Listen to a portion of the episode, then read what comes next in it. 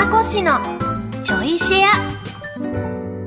皆さんどうも小松美香子です。この番組は文化放送で毎週土曜日の25時30分からお送りしている小松美香子のサンデーシェアナイトの後ちょいとだけおまけでお送りするポッドキャスト番組でございます。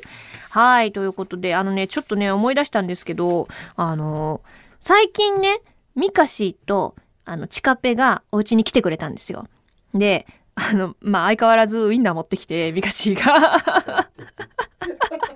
でね、焼いてくれたんですけど、もうそれが主食でしたよ、もはや。お昼ぐらいにね、来てくれてね、あの、お祝いとかいただいたりしたんですけど、その時にミカシーと話してて、ね、これ、あの、思い出したんだけど、この話してって言われて、あの、まあ、そう、その、3000にもね、お家に何回か来てくれたんですよ。でも、あ、もういよいよだね、みたいな話をね、多分12月に一回来てくれたかな ?12 月に来てくれた時に、もういよいよだね、つって、だいぶお腹大きくなったね、って言って、で、お腹、ね、触ってもいい？って言われて、もちろんもちろんって言って、どうぞ？って言って、あの、お腹を差し出したんですけど、そしたらミカシーがなぜか、胸触ったんですよ。いやいやいやいや、あの、そこはあの、胸なんですけど、あれっつってあの、あの、悪いけど今多分胸よりお腹の方が出てるから、つって。違うから、つって。あれなんで私胸触っちゃったんだろうとか言って。なんでそうなるのつって。マジで、マジでナチュラルに間違えてて。スッつってあの両手で。なんでそこになんか吸い込まれるように お気に入りって、あもうちょっと下です。つってスライドしてあげたんですけど なんでそうなったか正直自分でもわからないと。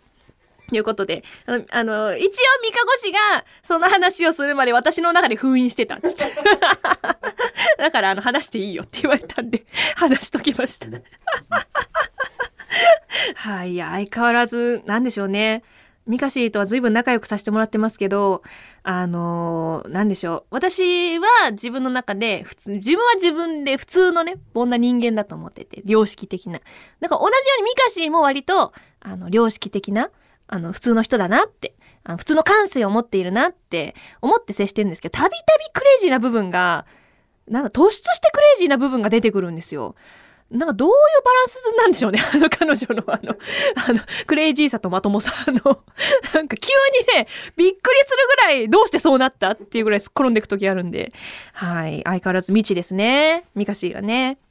ということで、じゃあ、このチョイシア限定のコーナーやっていきましょうアレスキーはいちょっとした瞬間に感じる。なんだか明確に言語化するのは難しいんだけど良きもの良き瞬間をみんなとシェアしていくコーナーでございます。みんなの好き届いてますよ。えー、青のカリストさんからいただきました。ありがとうございます。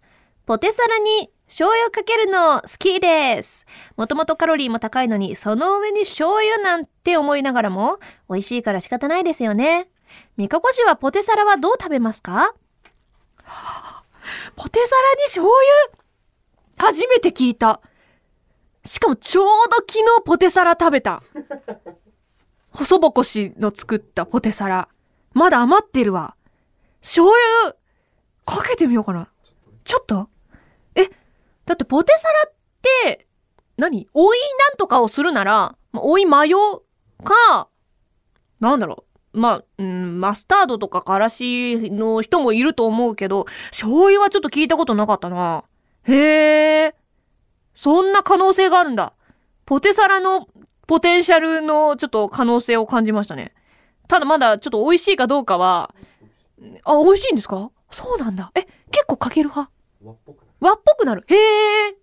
なんだろう、あの、えっ、と、おからの、なんか、えー、なんだ、うの花？うの花っぽいのかな？近いかもしれない。へえ。えー、醤油以外もなんかないかな？知りたい。まだ結構余ってんですよ、今。試してみて、私が？いろんな調味料置いて。えー、なんだろう、醤油以外のなんか、え、それみたいなやつで合いそうなの。醤油。まあ、ソース？ソースはどうなん、まあ、でも、あれですもんね。あの、ケとかにソースかけるから同じポテトだしな。まあ、合いそうだよな。めんつゆ、白だし、えー、お好みソース、うーん、ケチャップはまあ合うだろう。合うだろう。ケチャップは合うだろう。うーん。オイスターソース。いやー。芋？芋？芋？あーちょっと、誰か探してこれ合うポテサラにこれ合う知りたいな。えー続きまして、ラジオネーム白熊さん。私は食べ終わったお菓子の袋を折りたたんで結んでから捨てるのが好きで気がつけば習慣化していました。みかこ氏は何か習慣化したものやついつい癖でやってしまうことってあったりしますか？あ、でも丁寧ですね。お菓子の袋。結構これ性格出ますよね。開け方とかも。こう、バコって開けるタイプともう、とりあえず切り口から行くタイプとね。私はあの、なるべくバカッと開けたいタイプなので。でも結びはしなかったな丁寧ですね。私はね、あの、割り箸の袋を箸置きに折るやつ。あれやっちゃいます。なんか船みたいな形になるやつ。なんか、お、なんだ、どんどんどんどんちっちゃくしていって、ちょうど箸をこう置くときに、二つ、なんていうの、一本二本の間になんか小三角の屋根みたいなのができて、ポンってこう置きやすいやつ。あれね、めっちゃ作っちゃうんですよ。なんか、人の割り箸の袋とか勝手に取って、どんどん折って重ねていく。ただ誰も使わない。箸置きとしては誰も使わないけど、謎の造形品ができているっていうね。これやっちゃいますね、私。折っちゃう。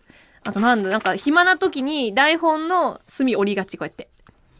これやるんですよ。なんかついやっちゃう、こう、三角になってるところを、こう、キュッて折って、永遠に折ります、こうやって。折って、開いて、もう一回裏に折って、もう一回折って、最終的にどうしようもなくなったら切る。